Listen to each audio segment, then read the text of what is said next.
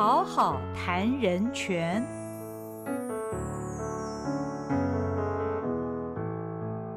Hello，大家好，欢迎您来到《好好谈人权》节目，我是赵新平。今天我们的主题是气候变迁与气候治理，请到现场的呢是正大外交系兼任教授李和清李教授。李教授你好，哎，你好。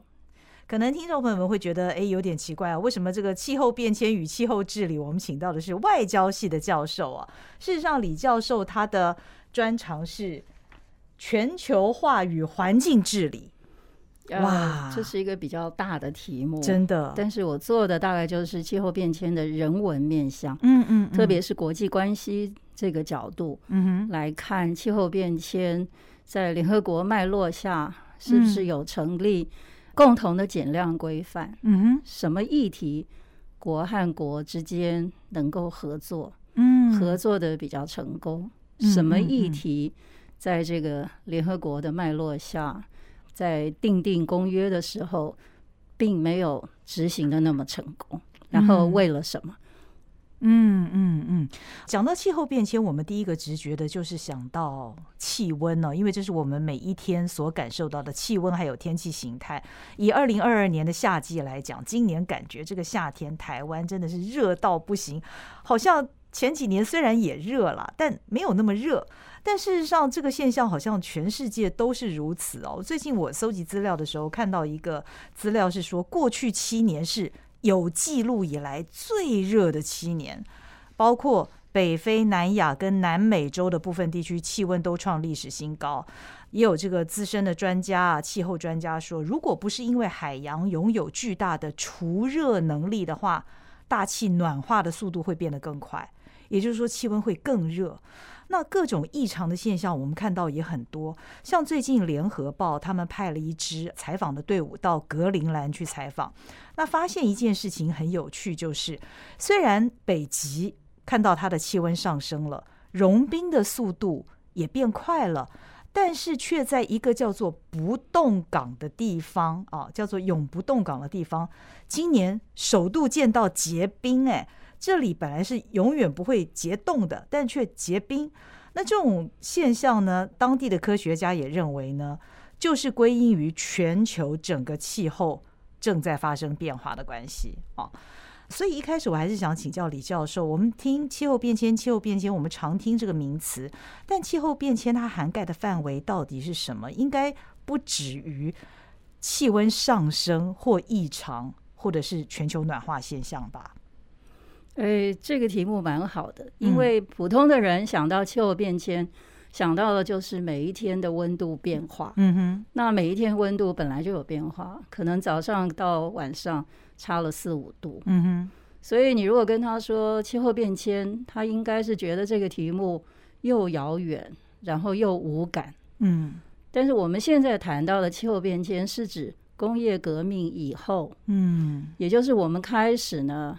用了这个引擎，然后大量的烧煤，嗯，然后天然气，嗯，哦，还有像是油，哦，也就是我们现在的，呃，我说的叫做人为的气候变迁，是工业革命以后才有的现象。嗯，而你如果去看我们的这个历史的排放记录，嗯，比方跟古气候比较的话。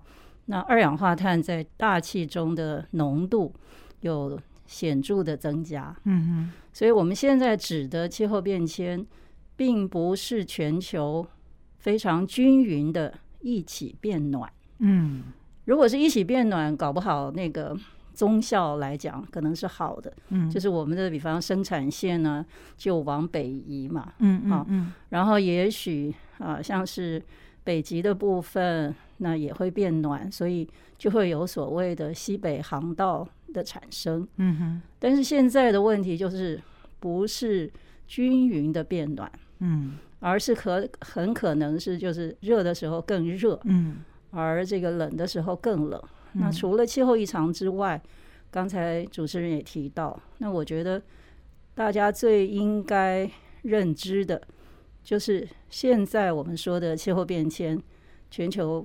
暖化跟气候异常其实是因为人类活动所导致，嗯也就是我们大量的使用煤、天然气嗯还有油，也就是我们说的化石燃料，嗯嗯嗯还有过度消费嗯啊所同时造成的。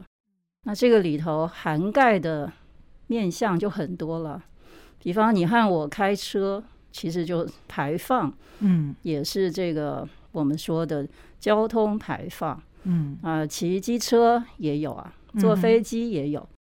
那我们的这个大家最熟知的工业排放，嗯嗯所以我们现在所有的不管是钢铁、水泥、石化，嗯。甚至于半导体，都是我们现在的排放大户。嗯嗯嗯好、所以我们现在还有住商啊，所以其实如果整个去看过来的话，我们现在的气候变迁，其实我们指的是跟人类活动、过度消费、嗯过度使用化石燃料所造成的结果。嗯，所以呃，我们说科技文明哦，就越来越文明，越来越科技化，但是也同时对地球带来了一些负面的作用。刚刚老师提到工业化之后啊，那事实上我刚不是说过去七年是有记录以来最热的七年嘛？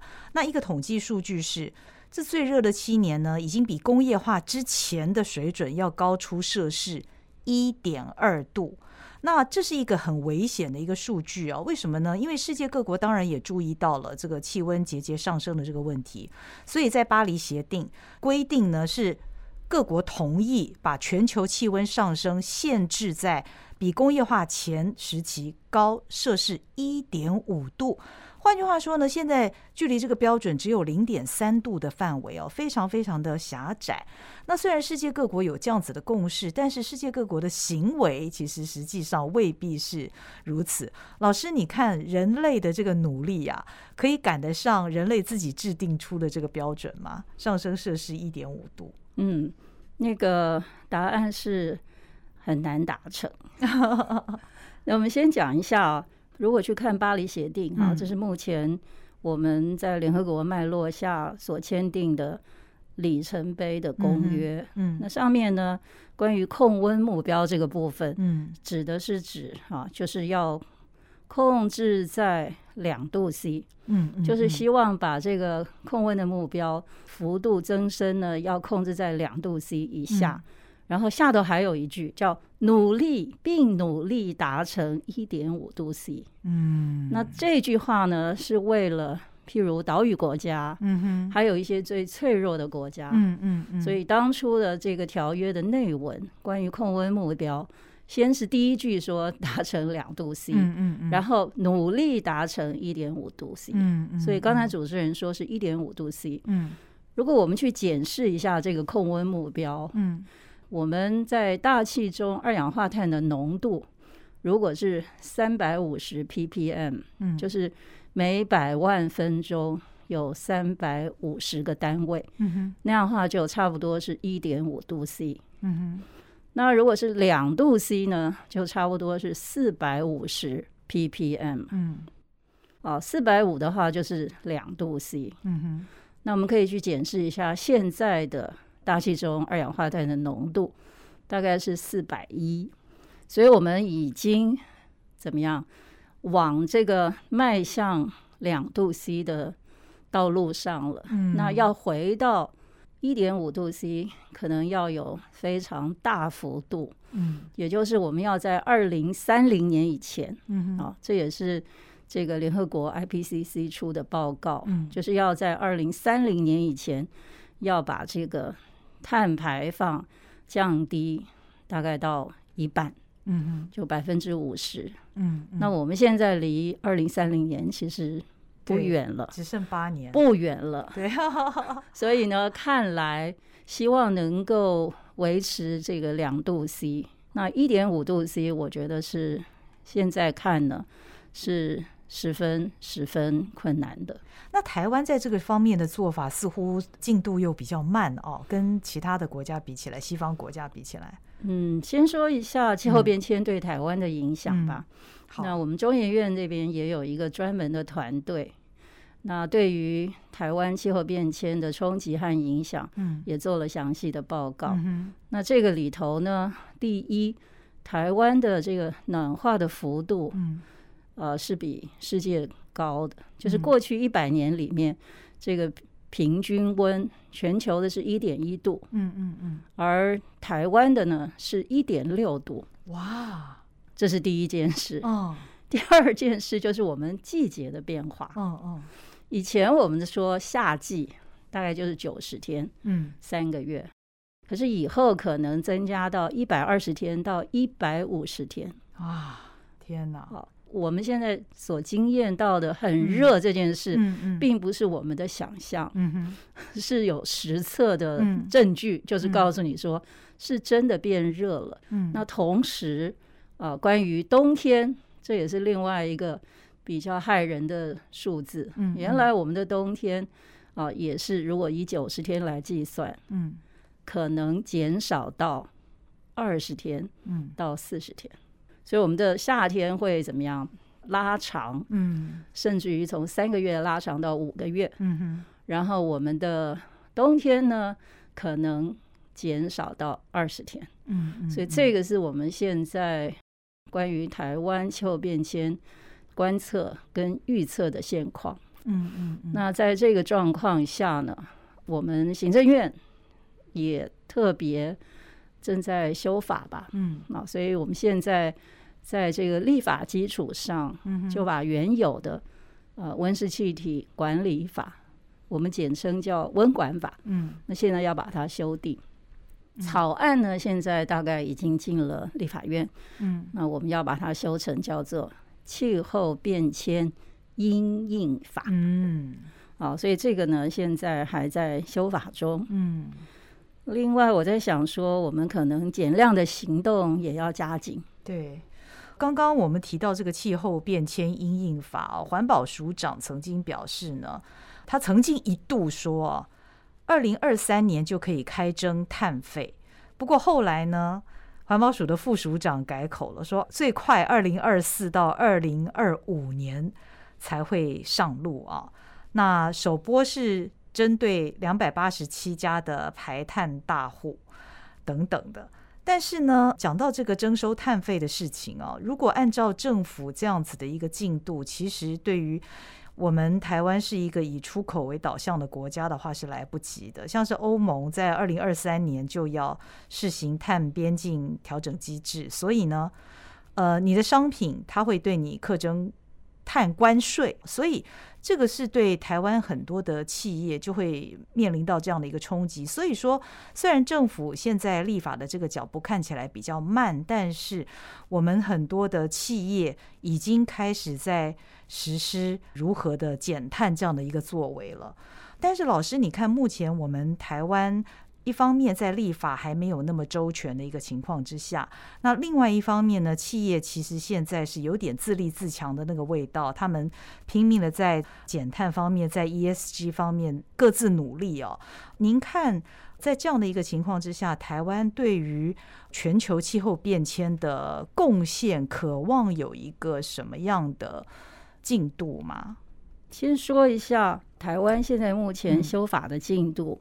正如主持人刚才说的，就是我们现在呢，气候变迁因应法已经到了立法院，嗯。啊，那这个里头有几个新的改进啊，嗯。一就是把气候调试，因为我们以前讲的就是气候减量嗯哼，啊，就是这些温室气体排放要减到多少，嗯。然后减量的目标。嗯。那我们这一次特别在新法里面特别加了一张气候调试的专章。第二个呢，就是我们希望有一个碳定价，嗯嗯嗯，那这也跟刚才主持人所谈到的这个碳费有关。那目前看来，二零二四年希望开始征收。嗯哼，不过这个里头有两个，我觉得呃，至少环保团体到目前为止所提出来的批评。嗯一开始呢，第一阶段我们现在想是针对这些排放大户，嗯，就是刚才说的啊，钢铁、石化、半导体、嗯。水泥还有电力这些两百八十七个排放大户。嗯。可是呢，如果如果他们提出了所谓的自动减量计划，嗯。而且能够有效的这个执行啊，这是一个有点像是开脱的后门。嗯。那另外一个呢，就是如果这个减量的额度嗯。啊，也可以作为抵减。嗯，所以看。来现在等于是先求有吧，嗯嗯啊，然后再求好。所以目前看来，碳费的标准可能还有就是这个费率的部分，嗯。那可能以后用更细的啊行政的这个措施嗯来加以规定。那目前看来，在这个草案里头是没有特别在里头有这个规定的。嗯嗯嗯，那我也想请教老师，从节目一开始，我们先从全世界的一些气温上升这样的情形来谈起，我们也带到了一些关于巴黎协定，那以及我们台湾立法的情形哦。这种种的上述当中，跟人权相关的议题是什么？关于气候变迁与嗯人权的这个连结呢，嗯这也是我之前在东吴人权的学程嗯哼那个时候呢，才开始注意到这个问题嗯哼啊，甚至于那个时候，我记得。因为我连续去参加过气候谈判的这个高峰会议，嗯我们叫做 COP，嗯嗯，大概连续参加了十几年。哦，那所以就会受到这个邀请，说：“哎，李老师来谈一谈吧，嗯嗯这个性别与气候变迁。哇，然后我就想说，啊，哦，我就说我告诉主办单位说，嗯你不能因为我是女性，嗯嗯嗯，你就自然以为我会谈这个题目。嗯，其实我不会，嗯 嗯，那也是十多年前了。嗯哼，后来我才开始注意这个题目。嗯哼，那事实上呢，这个里头有好几个面向。第一，就是我们说的对象，嗯嗯什么样的对象在气候变迁的影响下，特别会产生人权的议题？嗯。比方说海平面上升。嗯嗯嗯。啊，那小岛国嗯，或者我们说的气候难民，嗯哼，或者因为气候变迁所带来的气象灾害，嗯。以至于有一些所谓的人口的移动，嗯哼，不管是因为干旱嗯。啊，像我们以前想到的都是为了战争，嗯。啊，就是逃难。对，可是现在也有所谓的气候难民，嗯就是这个嗯。迁徙这个部分，嗯嗯嗯，还有就是我们说的居住权，嗯就是他原来本来住的好好的，结果他就要以被迫是嗯。climate induced，、嗯。就是因为气候变迁而导致的移动。哦，那就这一些。那还有呢，像是这个原住民，嗯，这也是我们认为比较弱势的。嗯还有就是关于这个气候变迁呢，因为它的这个冲击和影响，嗯不止影响到我们这个世代，嗯哼，还影响到未来的世代。嗯哼，所以这个里头就有一个新的叫做跨世代平等这样的概念。所以我们现在的排放嗯不只是影响我们这一代，对，所以还会影响到下一代。是，好，譬如健康的影响，嗯农业的影响，很可能都会延到下一代。嗯嗯嗯，所以这个里头关于对象的部分呢，嗯我们就有刚才说的这些。嗯嗯，那你如果仔细去看巴黎协定的前言，嗯就针对这个有一个非常非常详尽的说明。嗯嗯嗯那这个中心思想就是我刚才说的，这些人对气候变迁是最脆弱的。嗯哼嗯除了对象之外呢，另外一个我们要考虑的就是地理条件，嗯。比方低洼的国家嗯。啊，譬如孟加拉，嗯。它就是一个天生比较脆弱，因为地理条件，所以它容易淹水。嗯。那刚好孟加拉是在经济发展上面它又穷，嗯，所以它又穷又低洼，嗯。所以气候变迁对它来讲是双重或者是多重的打击。嗯哼。那海岸啊，嗯特别是一些所谓的这个千万人口的大都市，嗯啊我们嗯。叫做 mega cities，、嗯嗯。那这个也是会影响到，比方我们的现在的海岸常常有一些各种设施，嗯。啊，譬如化工厂啊嗯、排废水嗯啊嗯这些。嗯，那连高山国都可能因为这个遭到豪暴雨而有所谓土石流啊嗯嗯。相关的。所以我们现在说的一个是这个对象啊，就是哪一些是最可能成为气候变迁下的受害者，嗯或者说最为脆弱嗯而没有应对的能力。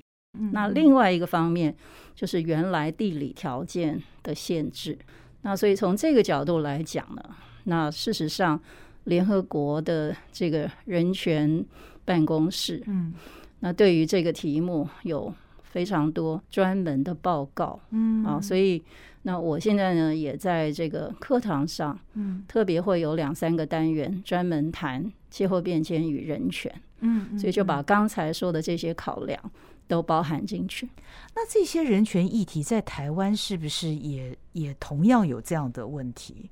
因为台我们台湾也有原住民，也有他的居住地点或者是经济相对弱势的这些朋友。那在面对气候变迁的时候，当然他的防御啊各方面的能力也是比较弱势。那像这样的比较弱势的民众，他们的在气候这个方面的人权要如何来主张或者是保障呢？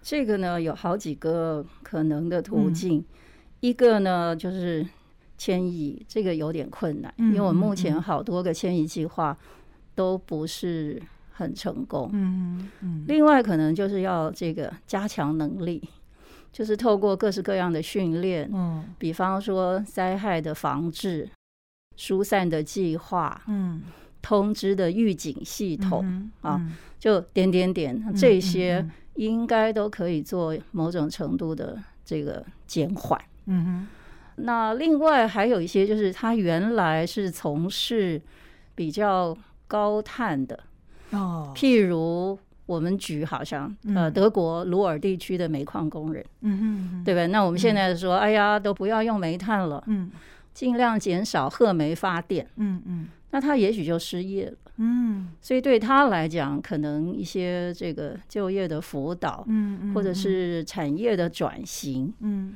啊，那这个我觉得也相当的重要。嗯嗯所以大概有不同的面向，可能发生在不同的对象上面。是。那我很好奇，刚刚老师提到，呃您在参加会议的时候，要求您以性别的这个角度来谈啊，关于气候这方面的人权，性别也也是一个 issue 吗？是的，其实我上一回我第一次接触这个的时候，我就发现，特别是在非洲地区，嗯缺水的状况非常的明显。嗯哼，我看的那个报告的封面，就是一位当地的妇女跟小孩儿嗯嗯在洗头。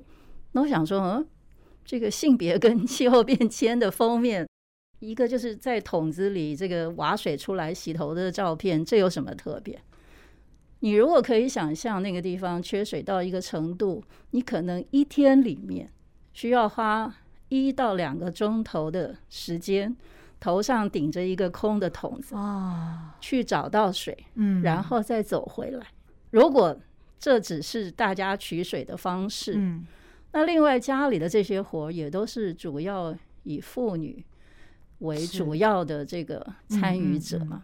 那请问，如果家里有不管是小孩或者是长者嗯需要照顾，或者是有比较行动不方便，那碰到各式各样所谓气候灾难来的时候，嗯嗯那他们在家里负责这些移动的这些人还是妇女。嗯哦，如果我们去看他们这些，不管是撒哈拉沙漠这边，他们都穿着那个长的袍子，对，其实他们移动起来是特别的不方便，哦，而且家里小孩、长者、残障的这些。这些所有的负担都是他们，嗯。所以不管是家庭的劳务，还有就是他们在很多的经济权上是没有发言权的，嗯。所以一个是他们这个应变的能力，嗯跟他们所社会加诸他们上的负担，嗯好嗯。如果我们从各种条件来讲，如果又加上比较穷经济上面的考量，嗯。那他可能也是这个气候变迁冲击影响下最脆弱的一群。而事实上，联合国大概所有的相关的环境公约都一直把妇女跟儿童嗯，当做一个特别的类别，所以在气候变迁的这个条约系列里头，把妇女与儿童列在里面，并不意外。哦，是哇，老师的这一番说明真的是让我们意识到啊，其实刚刚老师提到非洲妇女的处境。这跟他的基本人权其实有很大的一个关联，但是因为气候变迁的这个因素又交织之下呢，其实，在气候变迁的这个面向，这些原本就处于弱势的妇女，她们的人权就更值得我们关注了。那性别这样的议题，如果是跟气候变迁相关的，在台湾有吗？应该是有一些呃关注人权的团体。嗯哼。会特别关注这个议题。那事实上，如果我们说呃人权相关的议题，我还觉得以性别来讲，可能是做的跟其他比起来，譬如劳工，嗯，可能是好的。哦，就是大家对于性平这个事情，至少还是熟悉的。嗯嗯嗯。但是如果是说把性别跟气候变迁连上，嗯可能还有一段距离。嗯，那我们现在想到的。就是性平，嗯，我们指的在就是比方所得的平等啦，就业机会啦，教育机会，现在大家都是这一方面。那只不过气候变迁这个变相加入了以后，会等于把原来的性平第一加了一个考量，嗯，第二更凸显了妇女与儿童的。脆弱性，嗯嗯是老师，那我也想请教哦，就是说我们刚提到的，不管是巴黎协定，或者是老师参加的这个 COP 的国际间的这个气候的会议，因为其实台湾它在国际上的处境本来就是一个劣势啊，那这些会议当然也都没有参加的资格，但是因为台湾它也是。地球公民啊，所以台湾如何不自外于这些国际组织所制定的规章，那也能够在这些国际所设定的一些条件之下，来尽量的达到国际之间这样子的一个标准跟要求呢？这就是一个蛮困难的议题。那我很高兴主持人特别问，那我自己是念国际关系的。嗯哼。所以我在想说，这题并不是只是凸显于气候变迁，嗯，跟气候谈判是，应该是说所有联合国向下的参与，我想我们都是受牵制的。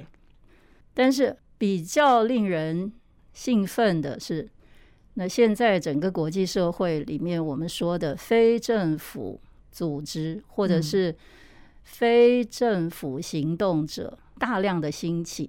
那我们是指什么呢？嗯，就是第一，我们指的是譬如这个商业的公司，嗯，产业的工会，嗯嗯啊，然后青年团体，嗯哼，原住民团体、妇女团体，嗯，产业工会啊等等，嗯，大概有九大类，就是由这个联合国秘书处所认可的。那在气候变迁这个向下呢，我们台湾呢，因为我们的国际处境，嗯，所以我们都是以 NGO，就是这个非政府组织的观察员啊啊的这样的身份去。这么多年以来，大概每一次去开的这个开会的成员里面，特别要讲一下城市的参与。嗯嗯嗯啊，因为我们说，如果说。国家行动者指的是中央政府嘛？嗯嗯嗯。可是像是美国的这个 Bush 小布希当权的时候，美国曾经退出京都议定书，所以呢，在那个之后，你这个中央政府不参加没关系。嗯。可是我的州政府，嗯，跟很多城市啊，像是纽约啊、旧金山啊、西雅图。这些城市都相继推出了各式各样跟公约相符合的气候行动。那所以呢，这个我们现在说的城市跟地方政府的角色就越来越重要。嗯嗯嗯。那在城市参与这个部分，我觉得历年来呢，那我们都是透过城市联盟，这里头有像。这些模范生呢，像是新北市，嗯哼，啊，高雄，嗯，还有像是这个台南，嗯哼，啊，他们都有陆陆续续派代表，也有参与，嗯嗯，这样的一个城市交流的机会，嗯哼。另外一个也要特别讲一下啊，就是关于青年团体这个部分，这个里头我们也有一个叫做 Young NGO 哦。也就是青年团体，我们说的这个 youth groups。嗯，那在台湾也有一个 Young 这个 NGO 的一个对应的单位，叫做台湾青年气候联盟。嗯那我们每年呢也有透过这个类别啊，也有去参与。那另外还有我们透过不同的啊，比方说这个各式各样的认可的环境 NGO，嗯啊，用不同的名义参加气候谈判的峰会。嗯嗯。那我倒是觉得说，关于非政府或者我们说的非国家行动者的角色，嗯看来是日渐重要。另外一个新的趋势就是关于那个气候金融这个部分。啊啊，不管是保险公司嗯哼。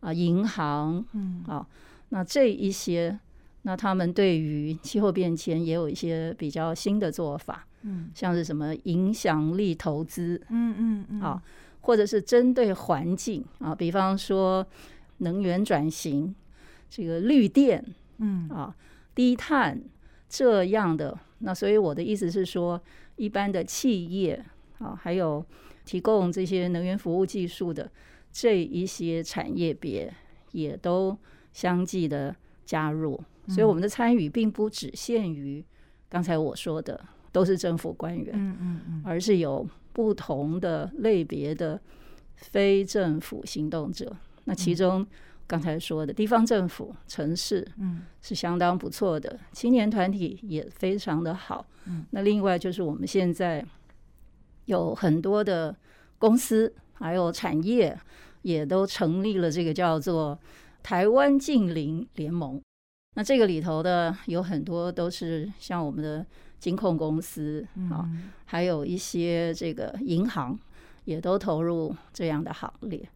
所以我其实第一次的话，就是在这个大概十年以前，嗯那个时候我去参加会议，就碰到那个主席台上有一位是 Swiss Re，就是瑞士在保公司的代表，嗯他要在那儿演讲。嗯我心想说，呃，气候变迁跟这个在保公司嗯有什么关系？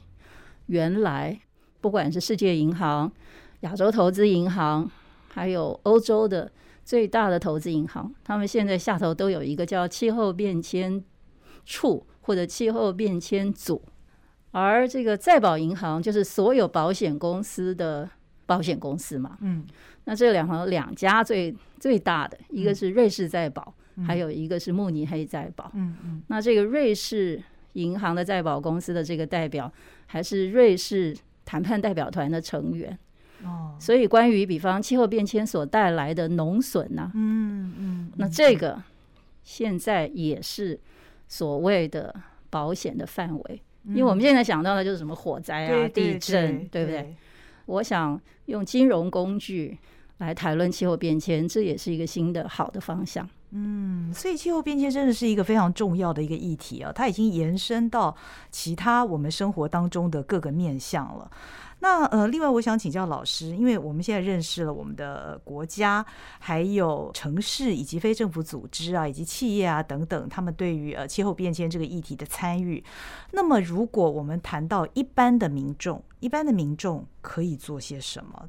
当他在知道了气候变迁这个议题的重要性以及跟人权之间的关系之后，个人可以做的面嗯向非常多。你如果去看那个 SDG，就是我们现在说的永续发展目标，那个嗯里头有十七项目标嘛，嗯那其中就有一个关于啊、生产与消费，嗯永续生产与消费。嗯那我是觉得我们关于过度消费这件事情，嗯。像比方我们的手机啊，更换的很平常啊，嗯哼。那个里面还有稀有金属 哦。啊，还有像是衣服，现在也有二手了嘛，哈、嗯嗯嗯你大家想想，每个人手边的那个手表有多少只？啊哈。保温杯有多少个？啊，还有当然比较明显的就是比较个人层次的，嗯。譬如像那个慈济啊，嗯他们也有推，就是减碳行动从吃开始，譬如一个礼拜吃一次素啊，啊啊这些，因为牛肉、红肉还有鸡肉。跟谷物啊，这个比起来，它那个热转换的系数是差蛮多的。嗯嗯嗯那另外在交通方面，交通要特别谈一下，因为交通也是未来所有这个排放部门里面增加最快的，譬如说大众工具啊，啊，电动车呀，就是大家都可以去思考一下啊，做一个比较个人层次。以台北来举例，就是如果你愿意走十到十五分钟，嗯哼，你是应该可以不要开车的哦。那这个是我听相关人员简报，那我就想说，我是不是可以走路十到十五分钟呢？所以每个人都可以有贡献。呃，前一阵子我还听到一个网红讲啊，他说他决定他以后要少吃牛肉了。虽然他以前很喜欢吃牛肉，因为他在读了关于这个气候变迁的书之后，他赫然发现，原来牛这种动物所排放的甲烷。这个量居然是所有的牲畜当中最高的。那很巧的呢，我看到这个网红讲的这个这件事情之后，就让我自己想到，我前一阵子看到商周的报道，有一家新创公司，它最近有一个新创的商品是什么呢？就是给牛戴的口罩。它在这个口罩当中呢，放了某种催化剂，让牛打的嗝出来，它的甲烷啊可以大幅的下降。它这里面特别写。比起放屁来说，牛打嗝才是释放甲烷的最主要管道，占了百分之九十五。所以呢，或许减少吃牛肉也是我们可以做的一些方式。确实，嗯，那我再想一下，补充一下，就是我们之前我们谈的温室气体排放，主要指的都是二氧化碳。嗯哼，但是这个甲烷呢，对于暖化的影响呢，比起来是可能是加倍的。那可是我们对于甲烷的注意呢，就比较少得多。一个是刚才说的，比方所有的畜牧业啊，这个牛羊的还有猪等等的排放啊。那你刚才说的这是其中的一个可能的，就是网红说的什么戴口罩是有趣的报道。但是我想的说的是另外一个我们整个来看的技术层面，就是碳呢。在排放的时候，比方你现在是一个工厂，嗯，排放出来的时候就可以装一些装置，嗯以至于第一有过滤的效用，第二呢，它可以碳捕捉，嗯嗯，所以呢，一个是捕捉，嗯啊，一个是 storage，就是把它储存，还有第三个叫 removal，就是要把它移除，嗯，那这几个呢，都是减碳技术的层面。目前大家所说的最多的，嗯，就透过各式各样的技术的创新，来减少。所以我们刚才说的有所谓财政的金融工具嘛，对，有政府的政策立法的基础，嗯。啊，有这个地方政府的参与，嗯啊，然后再来有个人层次。那我们现在还要说的一个就是气候的相关的技术的提升。包括像是 Bill Gates 最近写的书里面，他那个里面没有特别排斥核能发电，他是把它写成核能二点零，就是新一代的，就是一个技术更改的。嗯嗯。那或者我们刚才说的啊，就是怎么样能够把这些温室气体先捕捉、后储存，然后移除。那种树也有啊，这个固碳的作用，对不对？那海洋也是一个可以吸收热能量最大的一个载体。对，所以看来这个东西这是千头万绪。如果我们用气候谈判用四个大支柱来讲，嗯，第一个就是我们说的大家都晓得减量，第二个就是调试，第三个金融财政工具，嗯哼，第四个就是减碳技术。所以，我们今天呢，很简短的这四大支柱，我们都谈到了。这要非常非常谢谢老师。尤其是我想，过去大家对于气候变迁这个议题，说实在并不陌生了，但是没有想到它跟人权之间其实有很深的关联。很谢谢老师今天给我们的讲解。我相信大家听过这一集之后呢。一定是获益良多，也希望大家未来对于气候变迁以及人权之间要有相当的一些意识在里面。我想你的生活行为应该会有一些改变。好，非常谢谢老师，也谢谢你的收听，我们下回见喽，拜拜。